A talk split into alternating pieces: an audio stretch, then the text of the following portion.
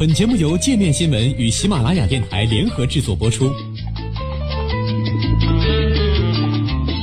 界面新闻五百位 CEO 推荐的原创商业头条，天下商业盛宴尽在界面新闻。更多商业资讯，请关注界面新闻 APP。国际谈判中的黑魔法，作者朱明奇是荣鼎咨询宏观经济政策研究员。国际谈判是艺术，也是科学，但首先是科学。中美贸易谈判本周进入第二个回合。谈判的条件是否成熟？谈判的结果是否遵循某种规律？谈判双方又各自面临什么样的限制？在学术界有非常多的研究成果可供借鉴。本文在此简单介绍三个黑魔法，希望帮助听众理解时局。第一点，谈判前提高原和悬崖，并不是所有的冲突都会走向谈判。暴力战争常常有一方彻底消灭另外一方的情况。经济冲突也可以一方完全退出市场结束，因此首要问题是了解在什么样的情况下双方愿意走向谈判桌。谈判理论界的权威，目前任教于美国约翰霍普金斯大学高级国际问题研究所的谈判学家扎特曼，在上世纪八十年代提出了著名的高原与悬崖比喻，即要使冲突双方走向谈判桌，有两个条件需要满足。第一，冲突双方目前处于互相伤害但势均力敌的僵持阶段，比如长期内战，谁都不具备压倒性的优势，损失长期平稳地保持在一个高水平，好像一个平坦的高原。第二，双方都意识到这高原的尽头是一个悬崖，如果继续保持目前的僵局，将会在某一个时刻共同坠落，彼此都会遭受巨大的损失。根据这个理论，当高原和悬崖都出现了的时候。谈判的时机就成熟了。这个理论解释了为什么中美贸易战为什么一个多月不到就进入了谈判。暴力冲突的损失往往随着时间的推移而不断变化，比如人员的伤亡和领土的消长。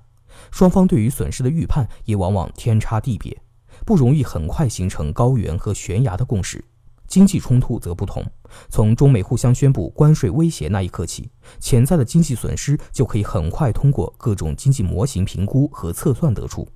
这样的评估往往也容易取得双方的共识，场景得以快速进入高原。与此同时，目前的各种贸易战威胁，比如特朗普之前宣布的额外一千亿美元商品的关税，对于双方而言都已经构成了极其危险的悬崖。中美谈判的高原和悬崖条件在短时间内形成，谈判时机也就快速成熟。第二点，谈判抉择损失规避。以心理学家身份荣获诺贝尔奖经济学的卡纳曼，则从行为心理学的角度指出，人们在谈判中往往会有一些不怎么理性的行为，其中之一就是损失规避。卡纳曼和他的搭档塔沃斯基在一九七九年发表的一篇论文中，描述了一场经典的实验。在实验一中，实验对象面临两个选择：选择 A 是有百分之五十的机会获得一千元，选择 B 是一定能获得五百元。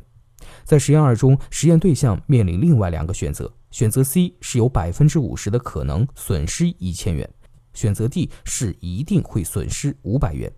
实验的结果和大部分人的下意识反应一样，在实验一中，大部分人选择了 B，而在实验二中，大部分人选择了 C。细想之下，不难发现，从理性的角度，A、B、C、D 四个选项是一样的，期望都是五百元，但人们在行为中却表现出了明显的偏好。面对收益，大部分人选择了低风险，但面对损失，人们则愿意冒险去规避。经济学家用收益边际效应递减解释这一现象，即你获得额外五百元的快乐，比不上你失去手里五百元的痛苦。在国际谈判中，这往往造成大棒比胡萝卜更好使的现象。也就是说，制裁比奖励更容易促使对手坐到谈判桌上来，因为谈判是一个风险行为，你执行了别人的条件，但别人可能会反悔。要促成谈判，就需要增加对手风险偏好，而制裁在增加风险偏好这一点上更加立竿见影。放在中美贸易战场景中，就体现为双方都以惩罚性的关税作为筹码，互利共赢虽然同样重要，但却很少成为谈判条件。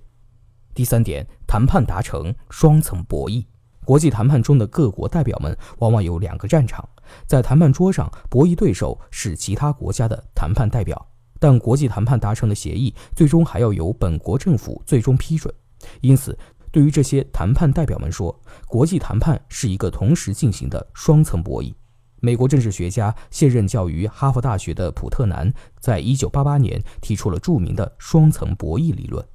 通过研究1976年到1979年期间的七国集团首脑峰会，普特南发现，国际谈判代表们光在谈判桌上和其他国家谈判是不够的，要促成所有人都可以接受的方案，国际谈判代表们还需要考虑到本国国内政治和社会的变化，和本国政府进行另一个维度的讨价还价，而所有可行的谈判结果都一定是国际和国内两个维度的公约数。